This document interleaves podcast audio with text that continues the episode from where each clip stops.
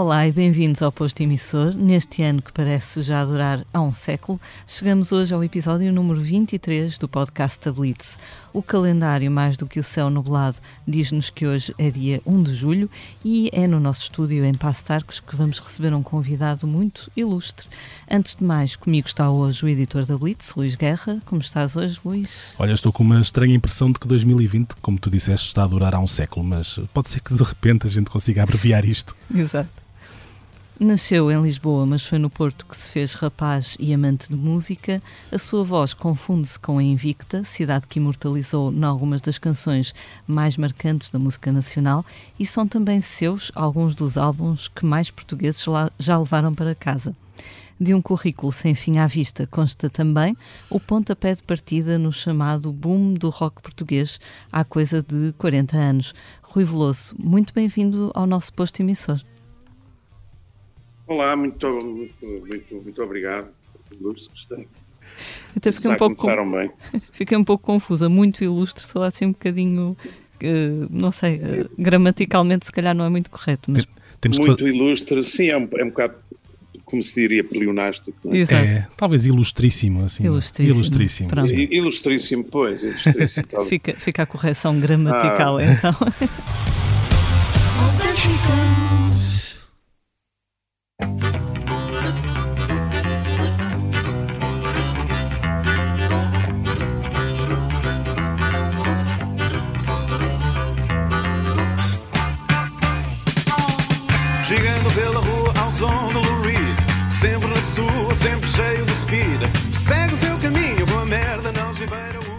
Rui, há 40 anos uh, o, o álbum Art Rock entrava nos ouvidos de toda a gente em Portugal e a tua vida não voltava a ser a, a mesma.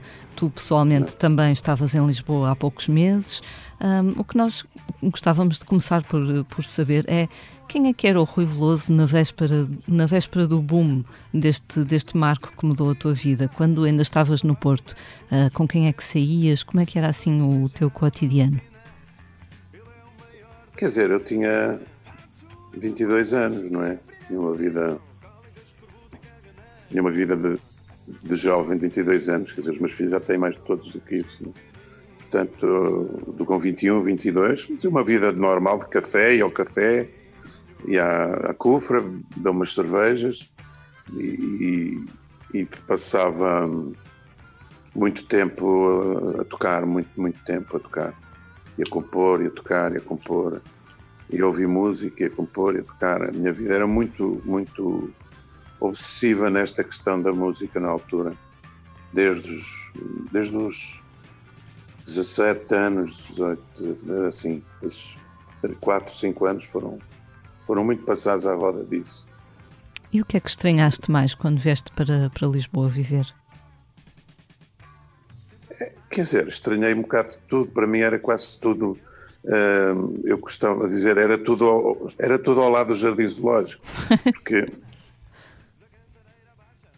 porque eu conhecia quando era miúdo, vinha aqui com, ver a minha família de Lisboa e gostava sempre de ir ao Jardim Zoológico. Então eu em Lisboa andava e andava sempre, olhava para os prédios e isto deve ser perto do Jardim Zoológico, não sei.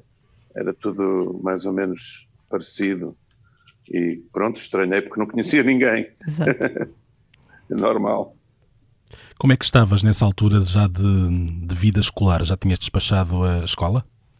Opa, tinha feito o sétimo ano, décimo segundo agora, não é? Uhum.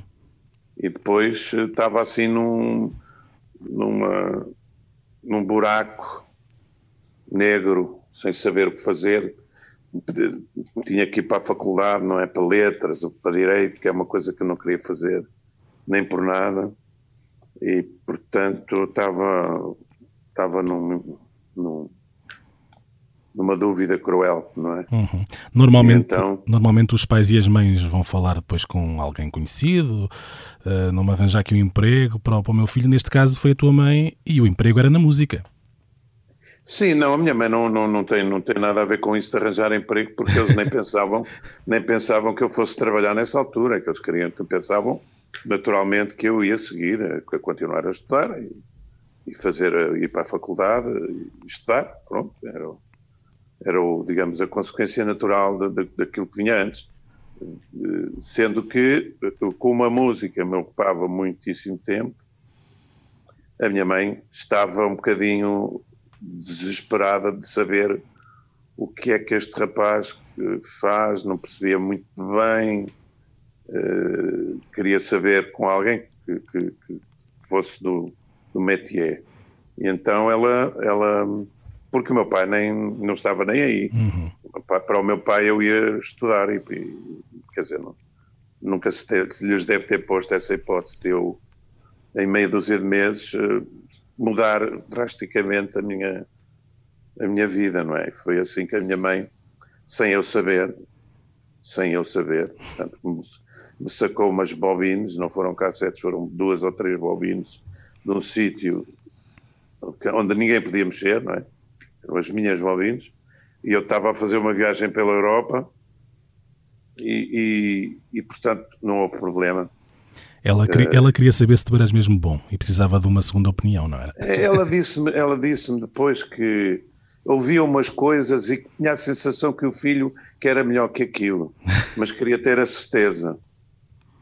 Porque eu, inclusivamente, sempre fui muito cioso do que fazia. Portanto, eu não gostava muito que as pessoas ouvissem.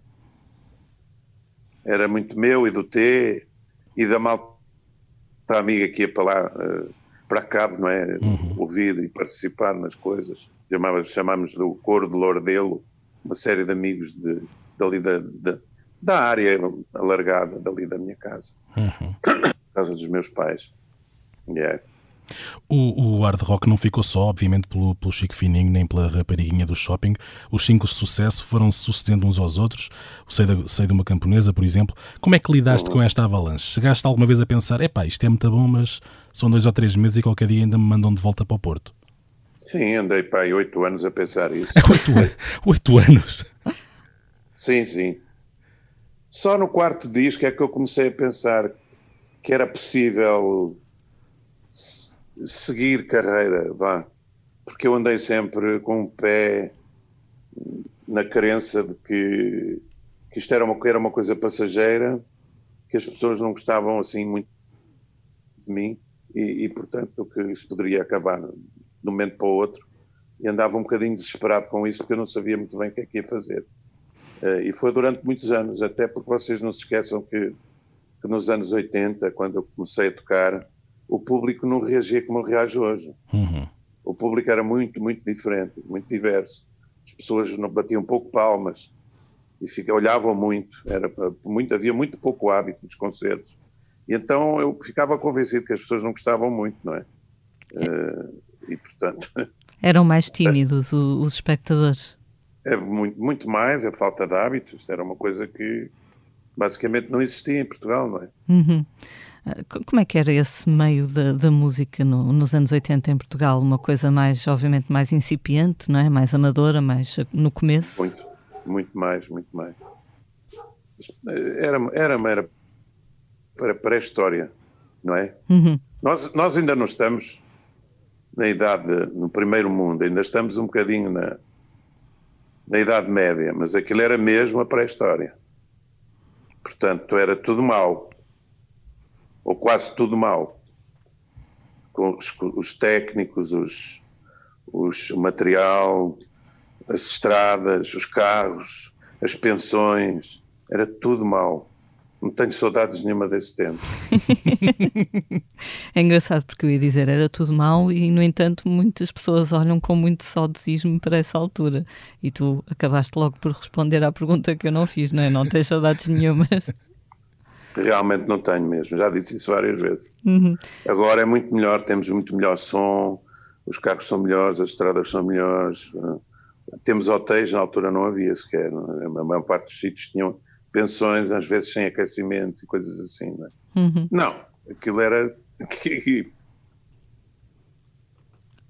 Rock and roll na estrada mesmo, barra pesada. Uhum. O, vinho, o vinho era mau, o vinho era mau, o vinho era mau o whisky era mau, era tudo mau. Mas bebia-se na mesma, não era? Ah, era, pois claro, então. Lembras-te da primeira vez que ouviste uma canção tua na, na rádio? Uh, uh, eu lembro-me de uma vez que eu estava em 80. Portanto, fui com a namorada para, para o Algarve, ninguém me conhecia. Eu estava na praia, em Faro, uma coisa assim, já não sei bem onde é que estava, era por aí. E tinham, tinham uns gajos ao lado com um rádio. Não, não era ao lado, um bocadinho distante. Eu comecei a ouvir o Chico Fininho. Disse, ei, olha, olha, olha, ninguém me conhecia, não é? e depois, o engraçado é que eu ouvi o Luís Filipe Paz dizer, ah, não ouviram bem, então tomem lá. E, e passou duas vezes seguidas. Uau. Eu lembro disso de ouvir isso na praia. Ouvir isso na praia, ninguém me conhecer, que era uma coisa fantástica. Ninguém me conhecer, o gajo a ouvir a música. Tu lembras da Mas a- primeira e da segunda vez que ouviste uma canção tua, portanto que foi a mesma. Eu, eu vou-vos dizer, a primeira vez que eu vi, ouvi a minha música em público foi num bar chamado Carruagem Cascais. Em Cascais, sim. A malta ia ao fim de semana beber, beber a carruagem em Becopos. E, e eu, eu um dia levei uma cassete, uns amigos, tinham um leitor de cassetes no carro e tal, para ouvirmos no carro. Era um mini, íamos ser de 5 e 6 no mini. E ele punha a cassete e a malta ouviu aquilo, que era a cassete, quando acabámos a mistura do disco, não é? Pronto, eu fiquei com uma cassete para ouvir. Portanto, ainda nem havia LP nem nada. Uhum. Só havia, eh, ia, ia para a fábrica ainda, e não sei, o quê, e para, fazer o mastering e tal. Eu tinha a cassete e eu, o- esse meu amigo disse, pá, vou pôr isto na carruagem. Disse, não ponhas nada, e caraca. não, não, vou pôr, vou pôr, vou, vou dizer aos gajos, eles eram amigos lá do dono, tá, vou pôr isto e tal. E eu lá fiquei um bocado encolhido. e os gajos puseram aquilo. E eu comecei, depois eu lembro de ver a reação do pessoal que estava ao lado, aquilo é uma carruagem. Portanto, os, os sítios, do, os lugares dos comboios tinham uma mesa e tal, e nós estávamos nos lugares e os tipos ao lado estavam no lugar ao lado. E então eu ouvi os gajos a, a aguçar o, o orelha e começar a, a aguçar a orelha mesmo assim, tipo, oh, que é isto? Ei, ei, e o gajo a dizer, olha, olha, olha, ei, isto é em português. Isto é em português. Foi, foi assim a primeira reação que eu tive na carruagem. E os gajos não souberam que era eu. Só os donos sabiam, pronto. Mas o pessoal que lá estava, o- os clientes, não sabiam. E foi a primeira reação assim pública que eu tive de, de olha, olha, isto é em português, quem quer saber. Ah, ao, longo, ao longo da década de 80, tu foste, hum, pelo menos para quem, por exemplo, como eu, que, que era relativamente jovem, uma, uma figura bastante presente na televisão, até porque havia ah, dois canais, portanto, e, e- e praticamente só um é que, é que tinha este tipo de exposição. Ah, tu aparecias várias vezes. Eu lembro-me de já na altura não me pareceres uma estrela rock típica. Primeiro usavas assim uns óculos muito grandes por cima dos, dos olhos, refugiavas-te na guitarra e não tinhas nunca grandes artifícios nem, nem pirotecnias. Ah, a minha mãe, inclusive, eu lembro-me dela dizer que achava que tu eras tímido. Eras uma anti-estrela? Eu, eu nunca fiz parte um bocadinho, nunca, nunca liguei muito ao, ao circo. Eu sou basicamente um músico, não é? Eu sou músico. Ah, não sou cantor, não sou cancionista. Eu sou músico, portanto, eu ligo muito à música. E tudo um bocado à volta é um bocado ah, é um bocado artefacto, não é? Eu nunca liguei muito a isso, nunca me preocupei muito na imagem, com a imagem embora tivesse alguma preocupação, mas era muito tímido e tinha, um, tinha uma autoestima muito baixa. Eh, e, portanto, daí talvez a minha falta de jeito e aquela coisa de. Eu digo claramente que era falta de jeito, era falta de. Eu não, não, eu não fui talhado para isto, mas acabei por, por ser escolhido um bocadinho à força. Mas eu, se eu pudesse eh, ter sucesso e não ser famoso, era, era o que eu mais gostava. Hum, eu lembro, inclusive, de uma conversa que tivemos, hum, estava presente até o Miguel Araújo, isto foi talvez o ano passado, em que chegaste a dizer, e eu ne- nem fazia ideia, que, hum, que às vezes em concertos sentias hum, verdadeiramente tenso ou nervoso, não era? Que, havia ali qualquer coisa que não funcionava bem. Meu Deus, não tens nem ideia. E foram muitos anos, não é? Eu, eu, ia, eu ia sair de casa em Belém, por exemplo, e em Belém foi em 87, 88, portanto, oito anos depois do hard rock. Eu lembro-me que eu saía de casa e já estava de diarreia. Ai, Só passava depois do concerto. Portanto, para perceberes, eu deixei de comer antes dos concertos porque vomitava. Portanto, os nervos, eu era igual ao Carlos Paredes. Paredes era assim. Então, mas para ti, então, um concerto era um pesadelo. O antes do concerto. O concerto depois, uma pessoa depois lá em cima acalma. Uhum. Mas havia concertos que eram verdadeiros pesadelos, porque o som era muito mau, era muito mau, muito mau. E nós sofríamos muito em cima do palco com o mau som, não é? Era muito complicado. Tu, hum, já há alguns anos que. Esta pergunta já deve estar à espera dela, não é? Há alguns anos que não lanças um álbum de originais. E eu, acho, Uhum. eu acho que há muita gente que gostava que tu lançasses. Uh, Porquê é que. Eu, eu, eu entendo isso. Porquê é que não? Epá, porque ainda não, não. Quer dizer, o Carlos T de- desligou-se. Foi à vida dele e, e, portanto, eh, é- fica difícil depois eh, cantar qualquer coisa. Eu não canto qualquer coisa. E quer dizer, nem componho qualquer coisa. Mas não há mais, não, não há mais ninguém? Pá, quer dizer, ainda não apareceu ninguém. Eh, Carlos T, assim, tipo gajo do nível do T, há muito poucos, há um, há dois ou três, não é? Nunca fizeste, muito nunca pouco. fizeste nada a esse nível com Miguel Araújo, por exemplo? Algo que a gente ainda não saiba ou que já esteja Não, não. engavetado e que ainda. Não? Nada disso. Não, não, não. Mas, mas por exemplo, aceitaste o, o não, convite, Não, fiz nem isso, Miguel. É? aceitaste o convite da, da Carolina Deslandes para, para cantar com ela, não é? Naquela canção, o Avião de Papel. Ah, gostas gostas da- das canções dela? Sim, mas é que também foi porque ela queria muito que eu fosse e tal, e ela é a miúda. E eu já fiz isso com muita gente, não é? Já fiz tantos, tantos duetos que sei lá, já nem. Não, não sei. Já estou, confesso que estou um bocadinho farto disso. Uhum. Mas pronto, foi também para. Porque ela, aquilo era uma homenagem a mim também, muito querida a ela. E portanto eu fiz o que pude, não é? foi um bocado assim naquela de share, Mas, mas já, uma coisinha com uma, uma miúda que está a aparecer, gira, com, com talento e tal. mas agora há aqui uma coisa que me intriga. Isto de, de haver aparentemente uma certa aversão da tua parte em, em fazer algo, algo novo, hum, ou aversão, ou até bloqueio, não sei, é, é só, É. é só pelo lado da lírica ou musicalmente também já não te sai nada de jeito? Eh, não, eu tenho feito montes de coisas. Tenho para aqui montes de coisas. Eh, mas realmente a parte da lírica eh, puxa pelo melhor de mim, não é? Uhum. Porque é, é um. é e- como é que eu vou explicar? Isto é um, é um sistema que tem a ver com a música e a voz. A voz é que compõe. Claro que a cabeça é que compõe.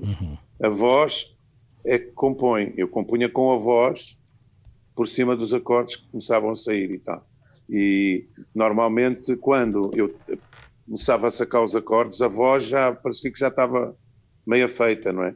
Já vinha a melodia, eu começava a fazer melodia assim, por intuição, não é? E portanto é um processo que, que, que é redondo neste caso, não é? Uh, sem, sem letra, a voz não, não canta. E então o gajo compõe menos. Eu tenho composto até muitos instrumentais de guitarra e estou inclusive a pensar gravar uns instrumentais de guitarra, porque foi coisa que nunca fiz. E tenho uns instrumentais que eu gosto e, e como sou também guitarrista, eh, sei lá, gosto de, de eventualmente fazer umas coisas só em guitarra. Mas à séria, não é? Uhum. Não é só tipo tocar na sala, não. Mas a sério, no estúdio, fazer uma coisa assim, tipo, mesmo à sério. Estou mesmo virado para aí. E tenho montes de coisas antigas que, ainda com letras de T, que não gravei por isto ou por aquilo, e que se calhar agora vou gravar, que eu ando a reouvir e ando, ando a ouvir coisas incríveis que eu gosto muito. E agora, ainda por cima, se calhar tenho mais possibilidades de fazer aquilo como gosto, que na altura não conseguia. Rui, há pouco disseste que se pudesses ah, ter sucesso e não a fama, ah, ficarias encantado da vida, mas por acaso eu tinha aqui uma, uma pergunta mais ou menos nesse sentido. Apesar de todo o sucesso que, que tu tiveste e tens, ao longo das décadas, penso que conseguiste evitar ah, relativamente bem aquele lado mais agressivo da fama, ou alguma vez tiveste, sei lá, paparazzi à porta, ou assim, algum aspecto Não, mais... não, não, não. Não, não, não, não tenho, eu não tenho problema nenhum, nunca tive problemas desse género, nunca. Impecável na rua, tudo impecável. A malta trata-me sempre muito bem, uh, nunca tive problemas nenhums, mas de qualquer maneira é, é, uma pressão constante durante muitos anos que eu, se pudesse, evitava, não é? Tanto, aliás, eu vim viver para o, para o campo, estou um bocadinho isolado porque penso eu que já foi uma coisa que quando eu comprei vi esta casa que, num sítio que eu nem sabia que existia, uh, foi um bocado já o meu, o meu inner self dizer-me, pá, sai dali, sai dali, uhum. ali, ali está o pecado, ali está tudo, e tal, foge disso e tal. Então vim pecar para mais longe. E continuas a ter dois, dois cãozarrões aí a fazer-te companhia. É, não, é? não, pá, não, são, são ganhos. Um é parece um burro. e, e o outro é. Não, mas são porreiros, são bom, é uma boa companhia. E são dois cães que, contrariamente à maioria dos cães que estão na cidade, estes meus cães são livres, nunca tiveram presos. Uhum. E, e, não têm que ser passeados para, pela trela para fazerem cocó na rua e essas coisas e para esticarem as perninhas mas cães são os cães livres, também gosto disso. Eles são, tenho, eu tenho espaço, tenho um jardim uhum. porreiro e eles andam, correm e estão lindos por causa disso também. Eles riem-se. eles riem-se. engraçado, engraçado dizeres isso, porque é, é, é, o tipo de coisas que nós vemos os nossos animais de estimação fazer, não é? Que, é às vezes eles riem. Sim, às vezes vês. Há cães, há cães que, que, que riem. A minha cadela ri-se. Aliás, numa fotografia que eu pus agora no Instagram, houve alguém que fez esse comentário, não é? Ou, ou foi, não, não, não, se calhar não foi no Instagram, foi para, para, para, para o WhatsApp, mas falaram no sorriso dos hum. cães hum. e no meu. Tipo, estamos os três com o mesmo sorriso e tal. Isto agora faz, faz lembrar um amigo meu que diz que é aqueles gajos que têm muito contacto com cavalos, que adoram cavalos e tal, e depois que de repente começam a ficar também com carro de cavalo. Isso é, que é, isso é que é pior, isso é que é pior. Quer dizer, pelo menos a nível dentário é capaz de ser interessante. Olha, vamos, vamos para... Espero que não estejas a pensar em ninguém especial. Não, não, não, não, não estava, não. Mas é. posso, posso já pensar num. É Muito bem. Olha, cavalos é coisa que nunca tiveste, não é? Portanto. Não, não, não. Tás, não, não. Tás... Só tenho só no carro, só no carro. Estás livre de ficar parecido com um, portanto, a convivência. Eu sou, eu sou um gajo de muitos cavalos, mas no carro. No carro. Eu gostei de ter um carro com muitos cavalos. A começar pelo carro da capa do Hard Rock. O carro era teu ou foi só para a promoção?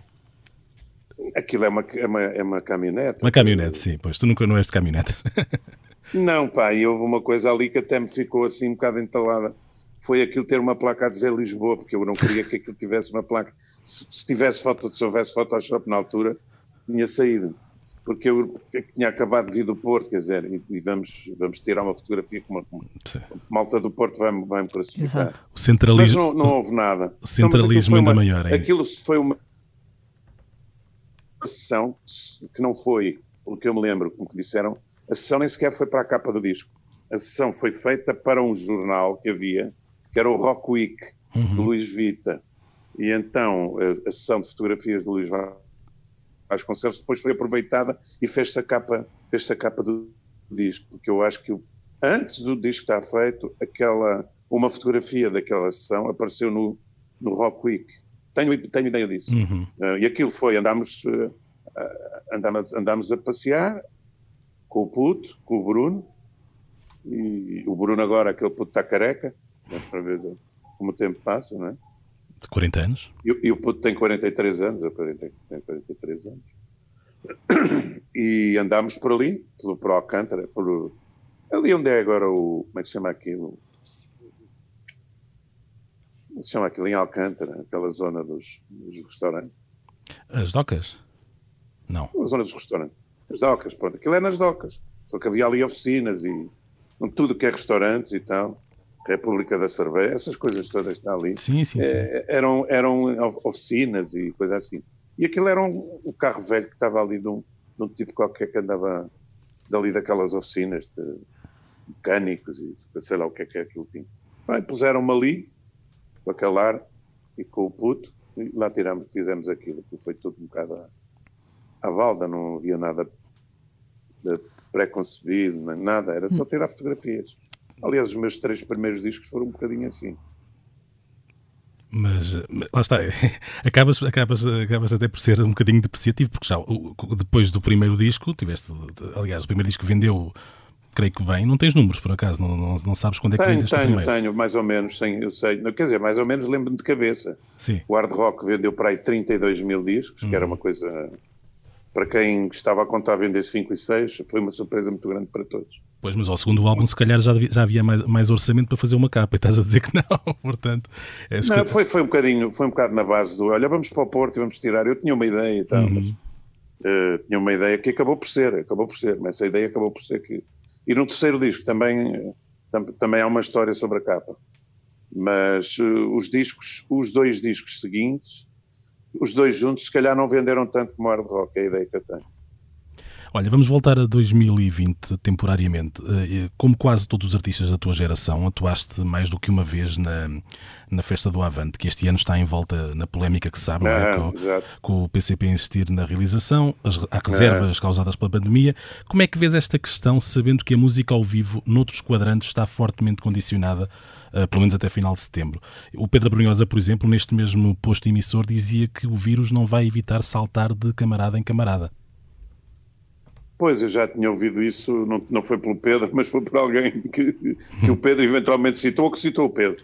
Uh, sim, eu também acho que, que, que, é óbvio isso, quer dizer, enquanto não tivermos a salvo, enquanto não houver condições, parece-me que uh, uns serem filhos, outros serem enteados, não, não está certo, não é? Sendo que eu uh, fui dos, o, o, primeiro artista não comunista, vá, a tocar dois anos seguidos na Festa do Avante, que foi em 1980 e 1981. É uma uhum. coisa incrível. E eu sempre gostei muito de, de, do Avante e toquei muitas vezes lá, mas realmente uns serem filhos, outros enteados, está mal. Ou há moralidade, ou comem todos, como dizia o meu pai. Rui, em termos uh, pessoais, mais, mais íntimos, como é que tu te confrontas com esta pandemia? Uh, Assim, eh, postas as coisas de forma simples. Tens medo? Uhum. Tens medo? Sentes medo?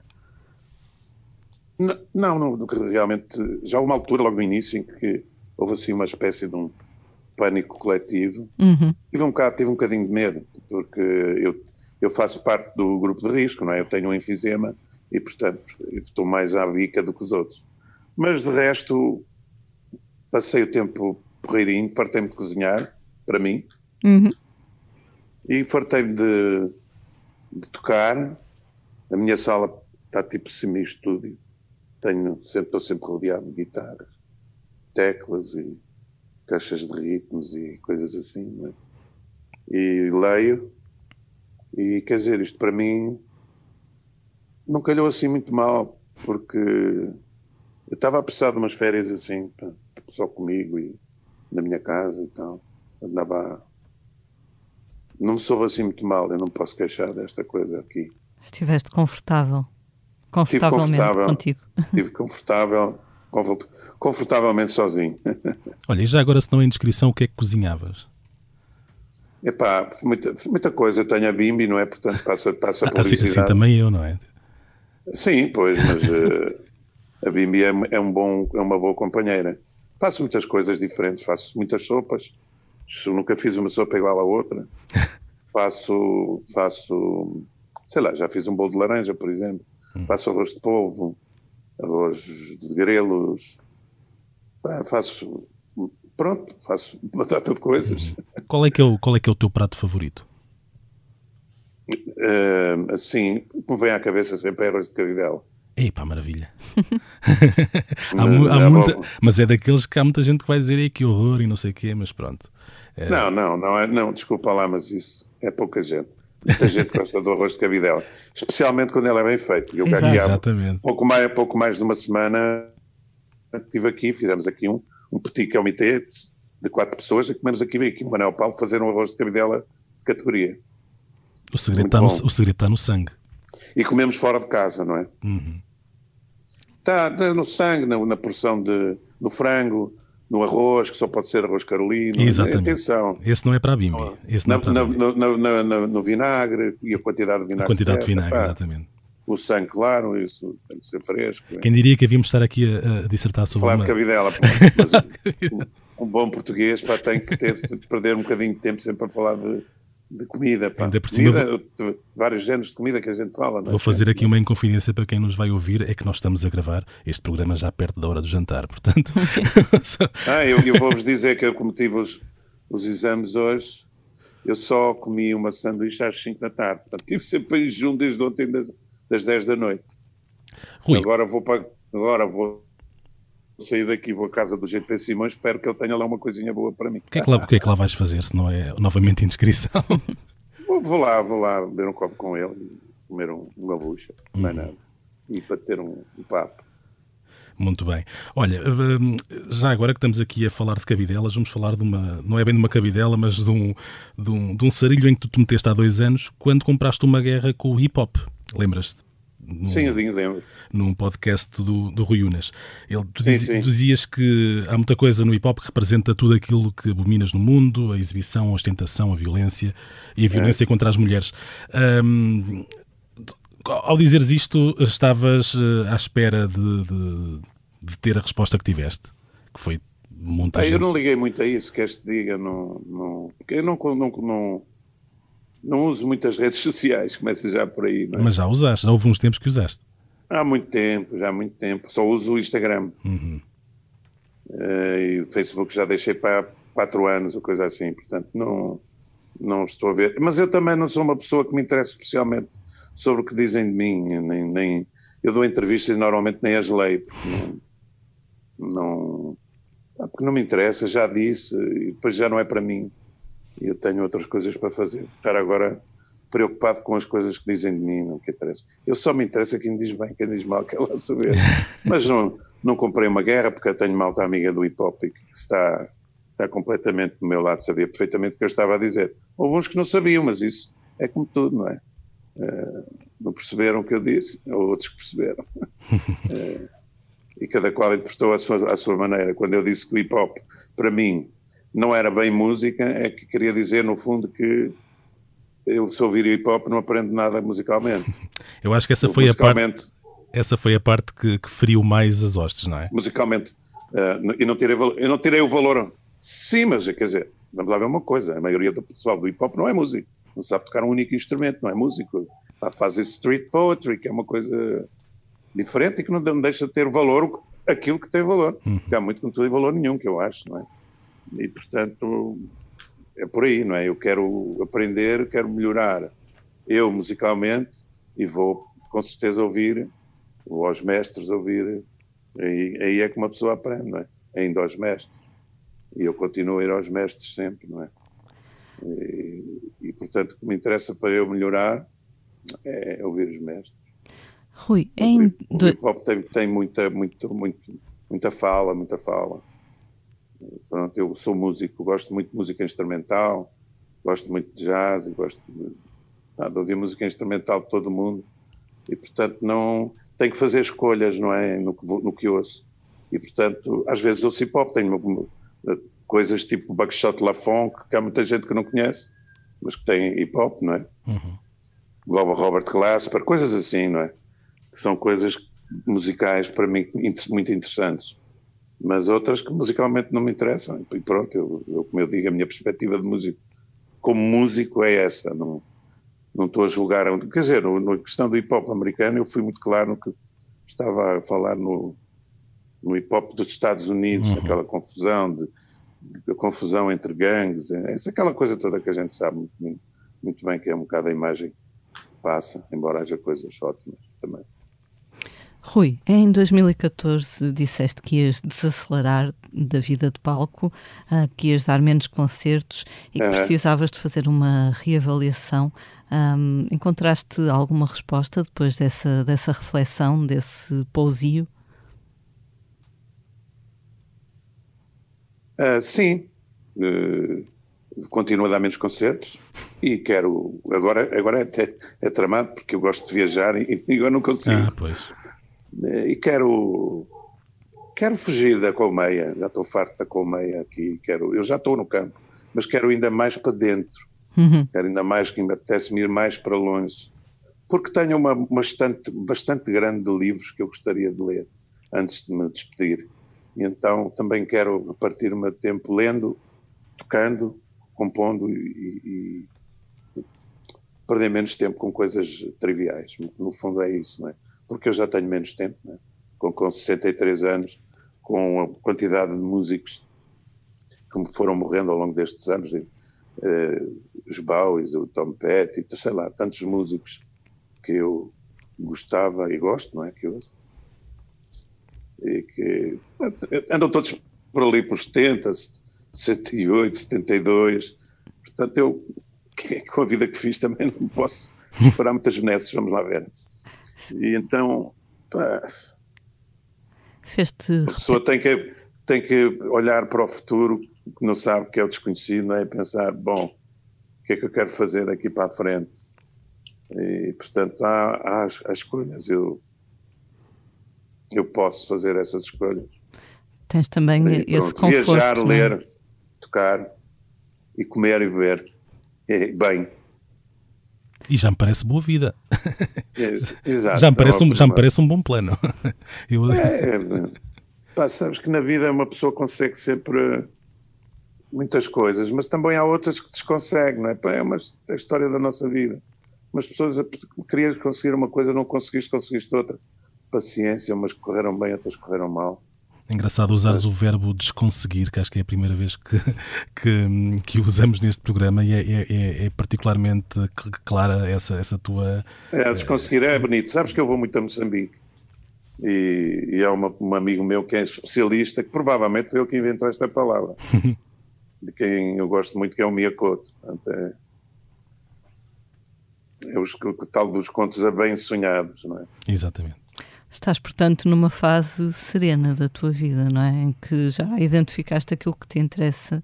Mais ou menos, sim, sim, acho que sim, acho que sim, acho que sim. Parece-me que sim. Aliás, o que, eu vos, o que eu vos vou ler no final é um bocado o, o resumo disto.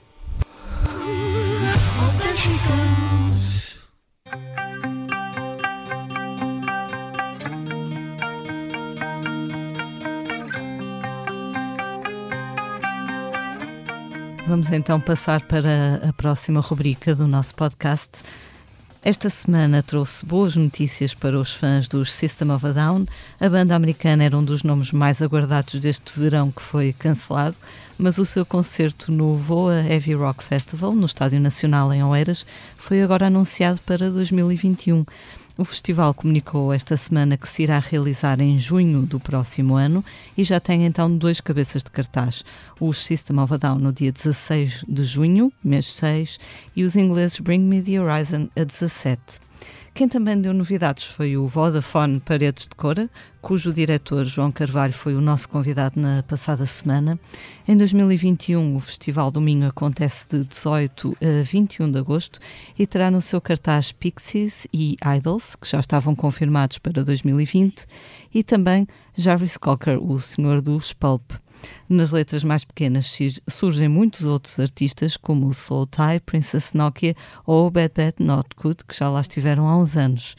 Esta semana tivemos ainda novidades do Superbox Super Rock, que regressa ao Meco em julho de 2021. Depois de Falls, Slow J ou Jungle, foram agora confirmados para o Superbox Super Rock os norte-americanos Brockhampton. E o festival acontece de 15 a 17 de julho.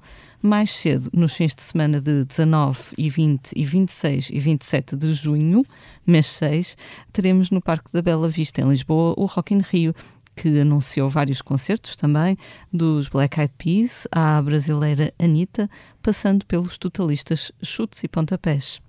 Mas nem só de concertos vive a nossa atualidade noticiosa.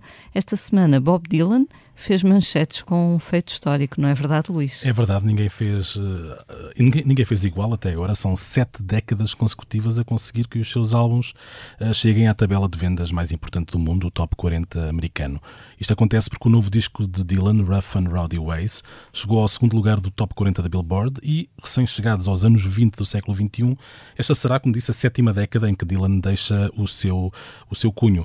O primeiro disco de Dylan a entrar nos tops foi o segundo álbum, em 1963, ao tempo que isto já foi, The Free Willin' Bob Dylan, era o que tinha o Blowing in the Wind e o A Hard Rains Are Gonna Fall. Isto foi o primeiro de oito a conseguir o mesmo feito nesses anos 60, depois houve 14 álbuns a entrarem nos tops nos anos 70, 7 nos 80, 4 nos 90, Uh, ele nos 90 teve um bocadinho mais desaparecido. Uh, sete na primeira década do século XXI e nove nos anos 10. E este agora a estrear os anos 20. Isto é um feito absolutamente ímpar. É um voo em toda a glória sobre a história da música popular. Rui, o Dylan, o Dylan é uma audição habitual em tua casa ou nem por isso?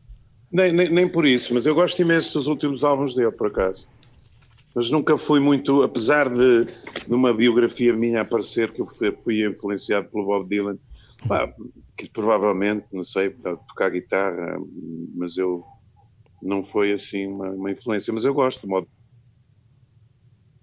Love. Estes últimos álbuns, Modern Times ou Modern Love? Modern Times. Modern Times. Modern Times. Este último ainda não tenho, mas vou, mas vou ter. Modern Times. Uh, este último ainda não tenho, mas vou ter. Não é? eu, eu gosto ainda de comprar CDs, uhum. ouvir no carro e, e vou ter. Já conhecia, já sabia que estava aí e vou comprar. É incrível o Dylan, a longevidade dele, é incrível mesmo.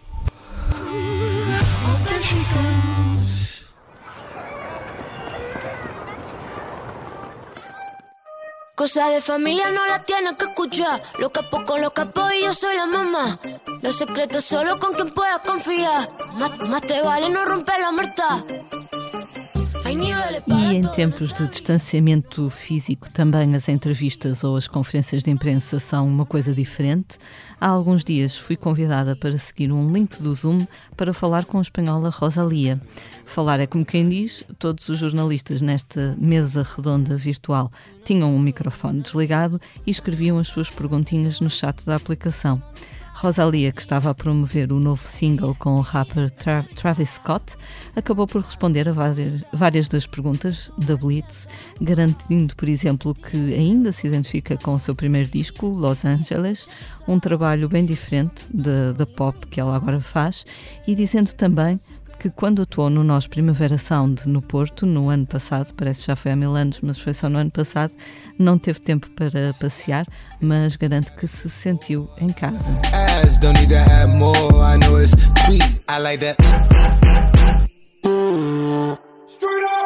I got word that is wet, well, let's drown. Toot it up, back it up, slap it down. Don't say a word of what you heard from when I came around. You get it fresh, you get this work right when you come in town.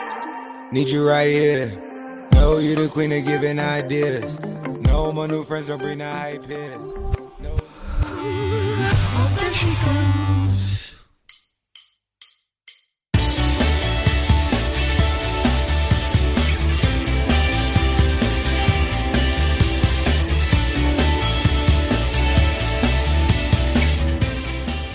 E neste ano tão singular, os álbuns continuam a sair e são bons, na sua maioria, ou pelo menos aqueles que nos têm ocupado mais tempo. O Luís vai falar-nos agora dos veteranos Wire.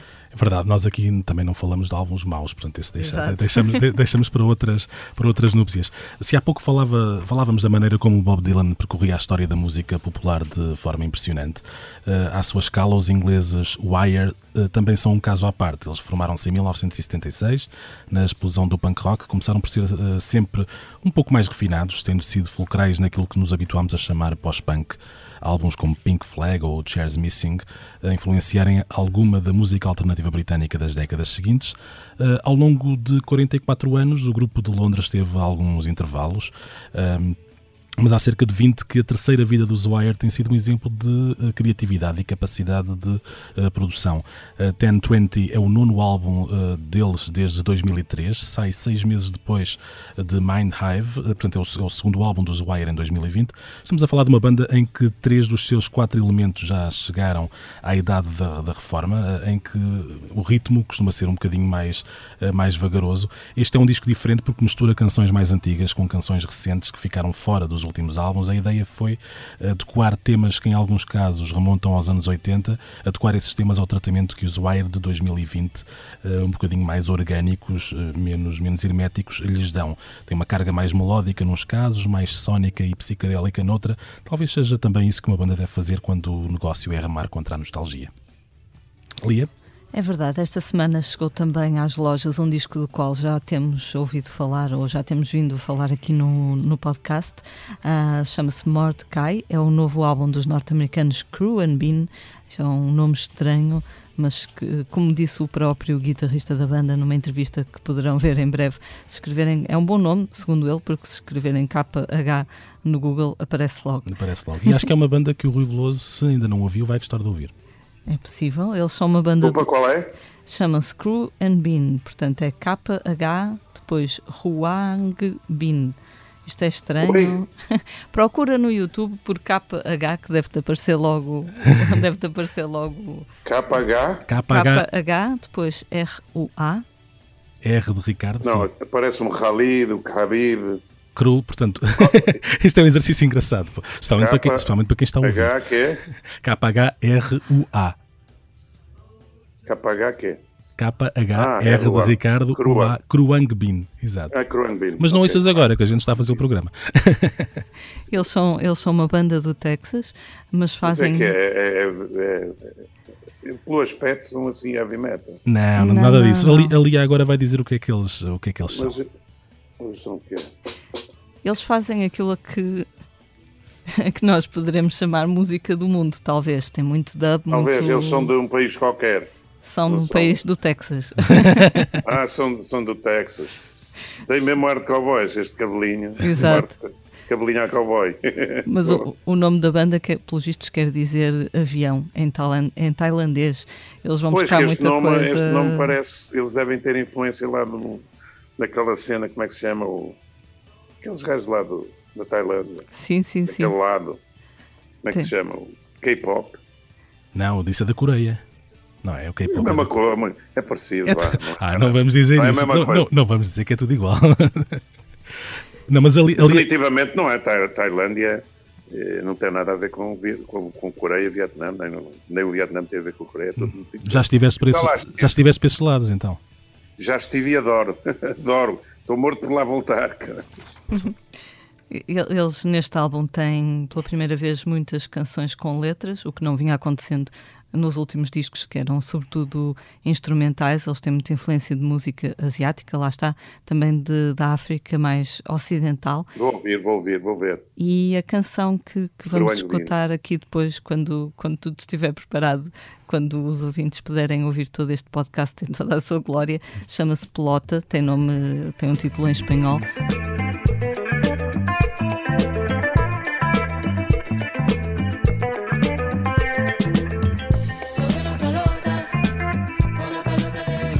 Faz-me lembrar um bocadinho os Calexico, que são uma banda é uma que cena. também está ali na fronteira entre os Estados Unidos e, e o resto do mundo para eles, sobretudo. Sim, os Calexico conheço. Pronto, então és Claro. capaz de gostar desta, de- dessa canção, pelo menos. A mim faz-me muito lembrar isso. São, influ- são influenciados pelo funk soul da Tailândia. É um bocadinho assim um mapa mundo, um mapa mundo musical. Mas, é, mas, é, ver, mas é essencialmente instrumental. E há pouco falavas que gostavas de fazer. E eh, tem uma, tem uma baixista. Tem uma baixista toda jeitosa e tem um guitarrista É, que diz que, que, que é muito bom. Dizem os, dizem os outros guitarristas que ele é muito bom, portanto, dá-lhes uma oportunidade. Que sabe está tudo no quer YouTube. dizer, eles não, não têm desculpa. O, o Texas é um manancial de guitarristas bons. Uhum. Graças. Às vezes pode parecer que não, mas este programa está a ser gravado antes da hora de jantar. E eu não bebo. Eu não, eu não posso dizer o mesmo, mas também não é isso. Não, não é para isso que cá estamos, não é para falar desses assuntos. Eh, vamos avançar.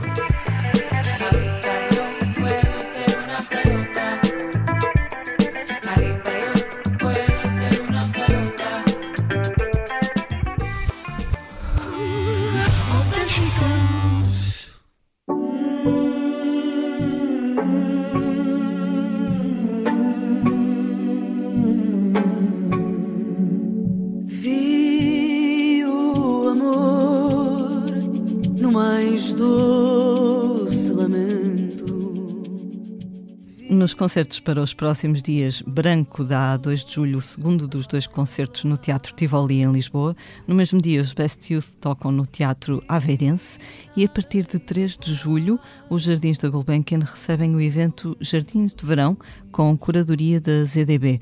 Maria Reis, das Pega Monstro, eh, a 3 de julho, Norberto Lobo a 4, B Fachada a 11 e Luís Severo e Selma Uamus a 18 são alguns dos destaques deste pequeno festival, se assim podemos dizer.